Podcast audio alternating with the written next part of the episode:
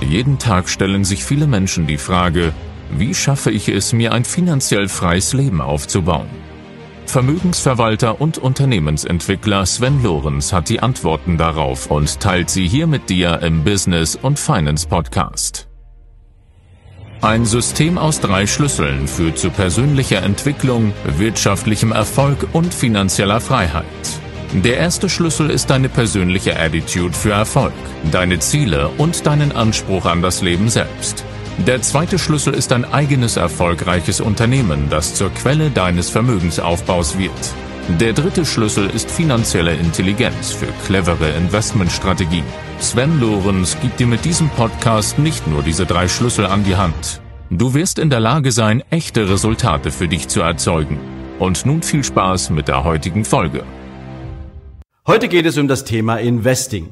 Und was ist eine vermögensverwaltende GmbH und ab welchem Vermögen lohnt es sich, eine eigene vermögensverwaltende GmbH zu besitzen? So zumindest die Frage von Bert Hermsdorf, der mir diese Frage auf Instagram gestellt hat. Und jetzt möchte ich am Anfang natürlich eins wirklich betonen.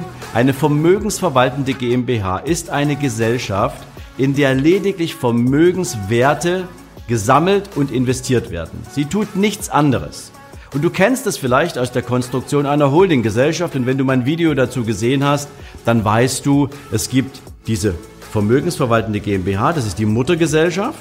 Und aus der heraus gründet man praktisch eine sogenannte Tochtergesellschaft. Und die macht dann das ganze operative Geschäft. Und das ganze operative Geschäft wirft natürlich hoffentlich Gewinn ab. Und nach Abzug von Steuern kann die Tochter in die Muttergesellschaft das ganze Gewinnkapital verschieben und in der Muttergesellschaft kannst du dann sehr steueroptimiert deine Investments tätigen. Aber, und das hast du vielleicht noch nicht gewusst, du kannst als ganz normale Privatperson die, die Prinzipien einer vermögensverwaltenden Kapitalgesellschaft für dich genauso nutzen wie in einem Unternehmerkonstrukt. Und das möchte ich dir heute mitgeben, weil das ist etwas, was die meisten Anleger nicht wissen und deswegen verschenken sie unglaublich viel an Steuern. Wir machen es ganz einfach. Nehmen wir mal an, du hast heute 100.000 Euro, die liegen aktuell auf deinem Girokonto oder auf deinem Investmentdepot. Und wir machen es noch einfacher, du hast in diesem Investmentdepot ausschließlich Aktien. Dann kann es dir passieren, dass du natürlich, wenn du ein gut sortiertes Portfolio hast, mit diesem Aktienportfolio Gewinne machst. Und du hast Erträge aus Dividenden. Und beides wird nach deutschem Steuerrecht für den Privatkunden mit der sogenannten Abgeltungssteuer veranlagt. Das heißt, du zahlst 25% Abgeltungssteuer plus Soli-Zuschlag, summa summarum 26,375% auf Erträge und Gewinne. Und das ist insofern ein Problem, weil dir dieses Kapital zur Wiederanlage fehlt. Und du bekommst es auch gar nicht zu sehen, weil die Bank es, bei der du das verwaltest, direkt in dem Moment, wo es realisiert wird, an das Finanzamt abführen muss. Das ist für Investoren natürlich immer sehr, sehr ärgerlich, weil sie natürlich auf einen großen Teil, nämlich auf ein Viertel ihrer jährlichen Gewinne und Erträge sozusagen verzichten müssen und sie es nicht wieder in den Kapitalmarkt zurückinvestieren können. Was passiert jetzt also, wenn du dir eine eigene vermögensverwaltende GmbH baust oder eine vermögensverwaltende UG, die kleine Schwester der GmbH? Dann kannst du dieses Kapital, was du bisher privat verwaltest, einfach nehmen und es als Darlehen, als, als Gesellschafter Darlehen, weil dir gehört diese Gesellschaft ja zu 100 Prozent, in die Muttergesellschaft, also in diese vermögensverwaltende Gesellschaft einbringen. Und dann kannst du in dieser Muttergesellschaft genau dieselben Investitionen tätigen, wie du das privat vorher auch getan hast. Mit einem riesen Vorteil.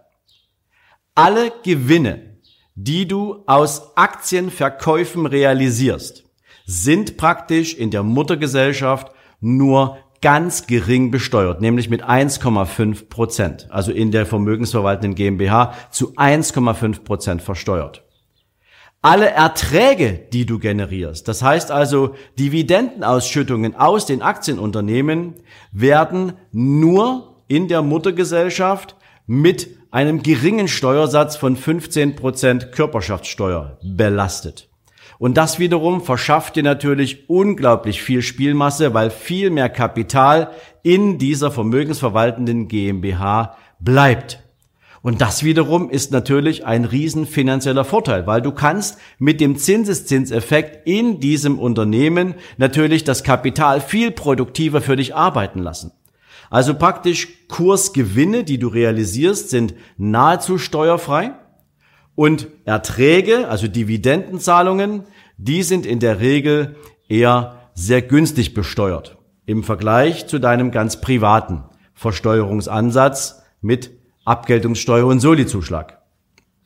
Und jetzt kommt noch ein ganz wichtiger Punkt dazu, nämlich die Frage, ab welchem Vermögen lohnt sich das? Und du wirst dich wundern, die meisten Menschen sagen, du musst, wenn du eine vermögensverwaltende GmbH gründest, natürlich erstmal deine 25.000 Euro Stammkapital einbringen. Ja, das ist richtig. Abgesehen mal davon musst du nur die Hälfte einzahlen nach dem deutschen Recht aber das ist ein Nebenkriegsschauplatz, ob jetzt 12.500 oder 25.000 Euro. Es ist natürlich schon eine Menge Geld, die du als Stammkapital zur Seite packen musst. Wenn du eine UG gründest, musst du praktisch ein Euro einzahlen, das war's. Also das ist relativ unkompliziert. Die Gründungskosten zwischen für eine GmbH oder eine, eine UG liegen zwischen 300 und 1500 Euro, je nachdem Notarvertrag, Gesellschaftervertrag und was du sonst alles so brauchst. Aber Jetzt wird es spannend. Die meisten Menschen glauben, dass wenn du eine Kapitalgesellschaft hast, dass du natürlich unglaublich viel an Steuerberatungskosten hast. Und wenn du Steuerberatungskosten hast, dann natürlich für die Steuerberatung, für die Erklärung, für die Gewinn- und Verlustrechnung, für die Bilanzierung. Also natürlich kommt da was zusammen. Allerdings, wenn du eine vermögensverwaltende GmbH hast und die nichts anderes tut, als praktisch investieren von Kapital, dann ist die Arbeit, die ein Steuerberater hat mit der Bewertung dieses Portfolios einmal am Jahresende und einmal am Jahresanfang relativ unkompliziert und deswegen wirst du in einer solchen Gesellschaft praktisch maximal zwischen zwei und 3.000 Euro pro Jahr an entsprechenden Kosten für einen Steuerberater haben. Und jetzt kommt das Schöne dabei. Als GmbH kannst du die Kosten für einen Steuerberater komplett gegen die Gewinne rechnen. Das heißt also, du kannst sie abziehen. Und das ist dir natürlich im privaten Umfeld kaum möglich. Du kannst private Steuerberatungskosten eher nicht von der Steuer absetzen und damit ist es natürlich wiederum ein Verlustgeschäft. Das heißt, die 3000 Euro maximal, die du vielleicht in einer vermögensverwaltenden GmbH für den Steuerberater bezahlst, sind abzugsfähig und damit schmälern sie auch noch deinen Vorsteuergewinn. Das ist der nächste Punkt. Jetzt nehmen wir mal an, du hast netto 2000 Euro, die du für den Steuerberater zahlen musst.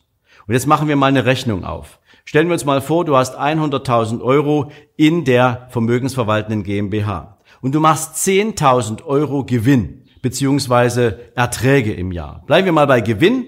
Das macht mehr Sinn, insbesondere wenn du viel Zeit hast, aber da komme ich gleich nochmal dazu. Du machst jetzt also 10.000 Euro Gewinn in dieser vermögensverwaltenden GmbH und zahlst praktisch nur 1,5 Prozent Steuern auf diese 10.000 Euro. Also 150 Euro Steuern. Jetzt kostet dich dein Steuerberater 2000 Euro. Also hast du etwas mehr als 2000 Euro Kosten, die du sogar noch gegenrechnen kannst, aber du hast 10.000 Euro Gewinn. Privat würde es sich jetzt so verhalten, dass du bei 10.000 Euro Gewinn schon mal 2600 35 Euro an das Finanzamt bezahlen müsstest. Also da wäre es ein Nullsummspiel.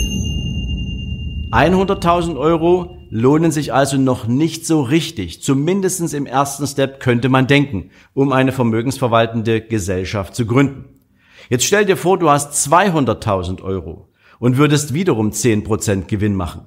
Und diese 10%, 20.000 Euro, reduziert sich ja praktisch nur um die Kosten für deinen Steuerberater, also 2000 Euro. Du hast 18.000 Euro übrig und diese 18.000 Euro kannst du sofort wieder in deine Investitionstätigkeit umarbeiten, umlegen. Wenn du 20.000 Euro Ertrag machst auf einem privaten Portfolio, dann hast du auf diese 200, äh, auf diese 20.000 Euro 26,375 Prozent Steuern. Also etwas mehr als ungefähr 5000 Euro. 2000 Euro, die der Steuerberater kostet, alles andere ist relativ steueroptimiert und 5000 Euro, die du in einem privaten Portfolio an das Finanzamt bezahlst. Und das Geld siehst du noch nicht mal, bevor es, äh, bevor es zum Finanzamt geht. Also die Frage, ab welchem Vermögen lohnt sich eine private vermögensverwaltende GmbH oder eine UG, ist damit relativ leicht beantwortet. Wenn die Steuerberatungskosten den Aufwand an Steuern, den du zahlst, unterbieten, dann lohnt sich eine entsprechende Gründung einer vermögensverwaltenden Gesellschaft für dich, für dein ganz privates Vermögen. Und jetzt kommt noch ein Investment-Tipp für dich hinterher. Gerade wenn man weiß, dass Gewinne, die du mit einer Kapitalgesellschaft vereinnahmst, mit einer vermögensverwaltenden Kapitalgesellschaft vereinnahmst, fast steuerfrei sind, also du nur 1,5 Prozent Steuern darauf bezahlst, dann macht es natürlich unbedingt Sinn, dass du auf sogenannte Wachstumsaktien setzt. Insbesondere wenn du einen längeren Zeitraum zur Verfügung hast für dein Investment. Also sprich für ja, 10, 15, 20 Jahre, dann hast du einen riesen Vorteil aus dem Investment, weil fast faktisch alle Gewinne, die du realisierst, in dieser Gesellschaft für dich mit 1,5 Prozent Steuersatz zu, zu Buche schlagen und nicht mit 26,375 Prozent. Also, wenn du mir jetzt richtig zugehört hast, dann weißt du, eine vermögensverwaltende GmbH nach meiner Auffassung oder eine UG lohnt sich auf jeden Fall schon mal ab circa 150.000 Euro, wenn du ein sortiertes, ein gut sortiertes Aktienportfolio in dieser Gesellschaft haben willst. Das Schöne ist, du kannst natürlich jede andere Form einer Beteiligung in diese GmbH einbringen.